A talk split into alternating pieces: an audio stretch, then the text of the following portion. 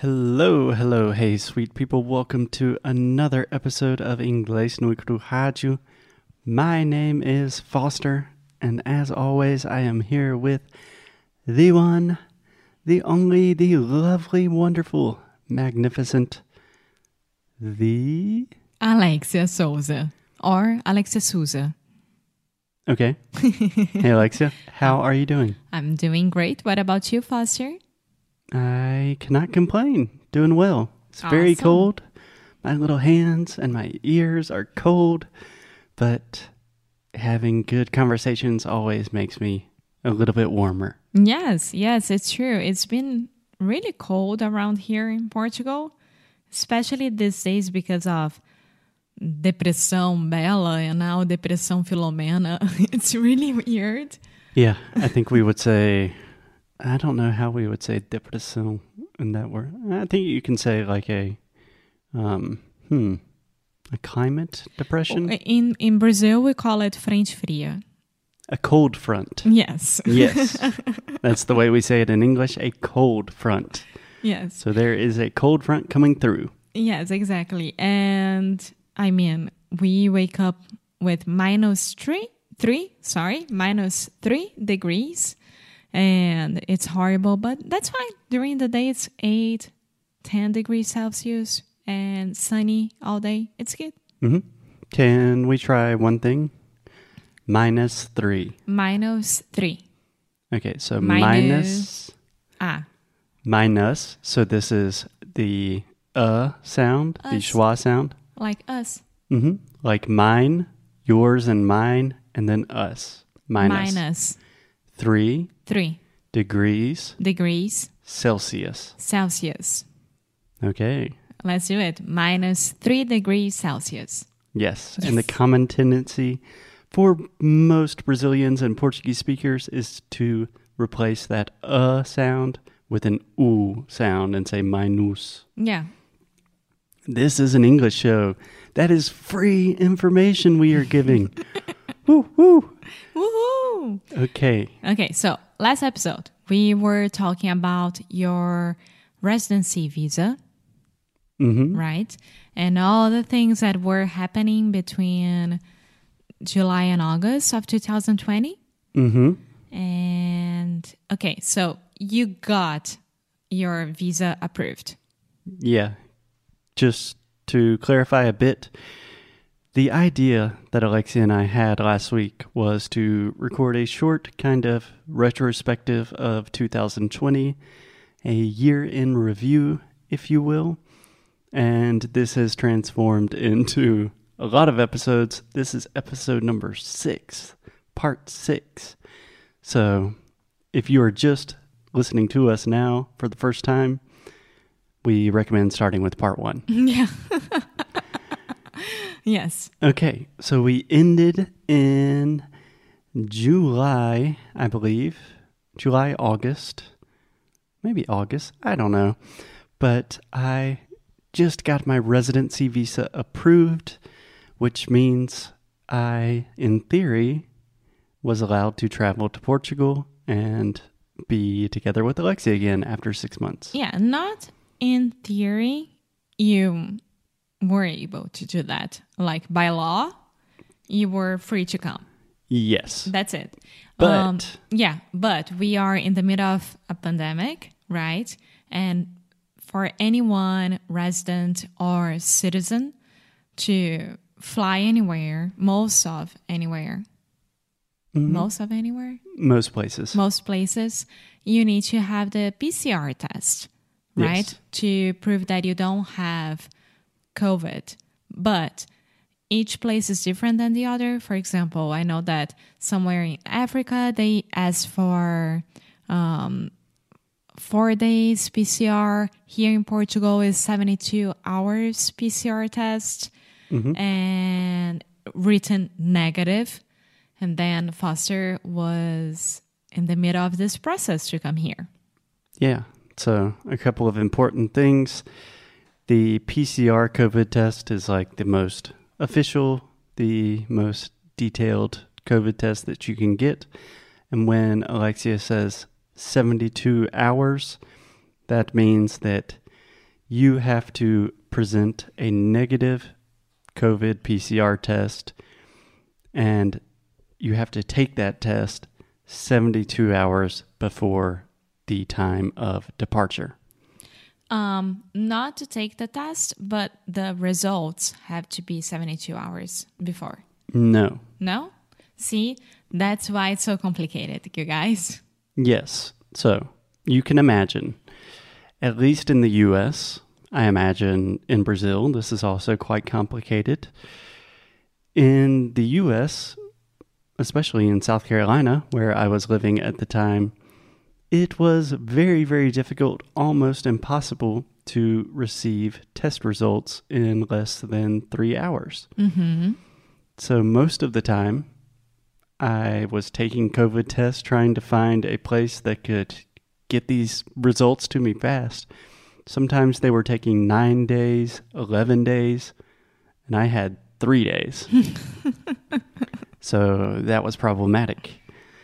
So my idea was okay, starting 72 hours before, I'm going to take as many COVID tests as possible, and hopefully one of those results will come back in less than 72 hours. Would come back in time, right? You can say that Yeah. as well. You could say come back in time. And it was a huge pain in the ass. I was traveling all over the city, different cities. I had to pay a lot of money to get like private expedited COVID test. And I was traveling to the airport. Yeah, you were going to the airport with your mom inside the car uh, to Charlotte because it would be the same thing. Charlotte, New Jersey, um, Lisbon, and then Porto. Yeah. So I believe I had taken six tests, and two of the tests I took before 72 hours. So I imagine they were probably going to have some problems and say, like, hey, this is actually like 80 hours before. But I decided, okay, I'm still going to go to the airport and hopefully sometime during this day, I'm going to receive a COVID test that is more recent. And I was literally like five minutes away from the airport. You called me. Well, first, I received a phone call and I was like, yes, the doctor is going, is calling me, telling my test results arrived. And the doctor called me and said, yes, we have your COVID test results and you are positive for COVID 19. So, naturally, like fo- following all of the quarantine proce- procedures, it's difficult for me to talk about this because it was a very dramatic and Mhm. traumatic time. So I was in the car with my mom and I just put my mask on while I was talking on the phone and just gave my mom a little signal like turn around and then hung up the phone and was like they said I had covid and we got to turn around and my mom was like what are you talking about like you tested negative 3 times already and yeah it was a disaster Yeah, and then from my point of view, Foster called me and I was like, Oh, did you get to the airport? It was the first question, like, Did you get there? And then he was like, No. And I was like, What? Um, traffic? What happened? and then he said, I'm positive for Corona. And I was like, Foster, stop joking. This is not the time to make jokes. It was like, still now, I was hoping that he would make a surprise and appear here because I still can't believe that he was positive. And then, And keep in mind, the first time I tried to travel to Portugal, I had to call Alexia from New Jersey and say, hey, they won't let me on the plane. And you were like, stop, get out of here. and then the second time I call and say, hey, I just tested positive for COVID 19. I'm turning around, going back home. yeah, It seems like a joke, but not a joke. yeah. And, and then Foster went on quarantine. Quarantine. quarantine and stayed away from his family and then he started to get the other results right mm-hmm. and and just to be clear here with this positive test he wouldn't be able to travel at all because all the other tests that he got it was what All the other test. test results. That's mm-hmm. why, yeah. All the other test results that he got, it was already like during the time that he would have to be traveling.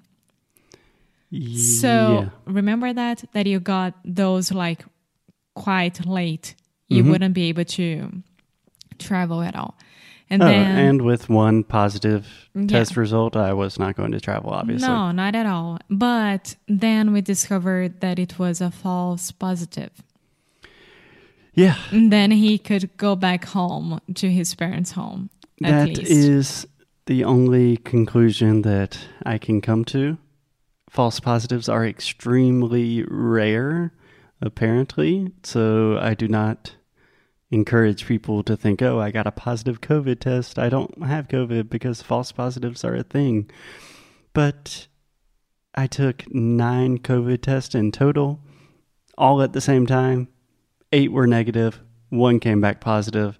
After that, I took more just to be super sure that I was not going to get my family sick.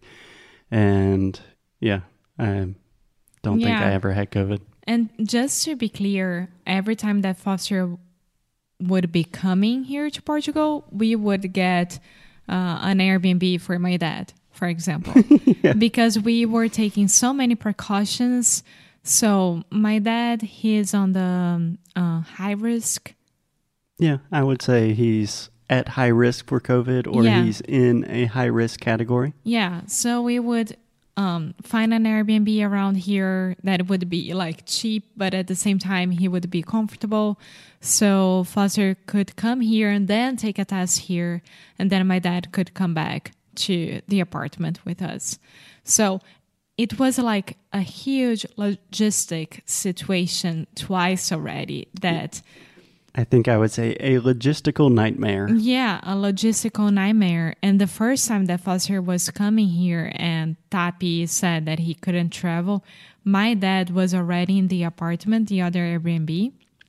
And I was here all by myself without Buddy at that time. And I was like crying so, so, so much. And I'm almost crying right now. But that is the last piece of bad news from this year, at least personally in our lives. And it's definitely the reason why we have Buddy. so some good things came out of that. But after many, many times trying, after many times going to the airport, not succeeding, everything ended up okay at the end of the day. Yeah, and if you think about what we always say, like keep up the good work and lose well, this applies so much. Yeah. and lose well is amazing for these moments. technically we say keep up the good fight Yeah. and lose well. And if anything, in 2020, we did a lot of fighting and a lot of losing. But in part seven of our year in review, we will talk about some of the good things. Since then, we have been here in Portugal, and Life's good. yeah, life is um, Life is good. We can complain about that. Finally, we are together. We have our dog, and we can talk about the good things in the next episode. But I would like to end this episode of bad news or bad situations that I don't know what the other person is going through. I have no idea what kind of fight they are fighting. So sometimes I would appear at our co-working in the middle of all this situation and I would have to smile and say, Hey guys, how are y'all? Yeah, Foster is still in the United States and he had no idea what was going on. So we never know what's the other side. So let's treat each other like we deserve because we are a community. humanity is a community and we forget about it. Yeah, I think that's a beautiful message to end on, but I would be mistaken if I did not give you a quick correction. so you say you never know what the other person is fighting. In this case, you would just say, we never know what other people, Ah. because we're not talking about a specific person, we're talking about people in general. So people are fighting battles that we know nothing about. So give people the benefit of the doubt, treat people with kindness. And as always, keep up the good fight. And lose well. Bye.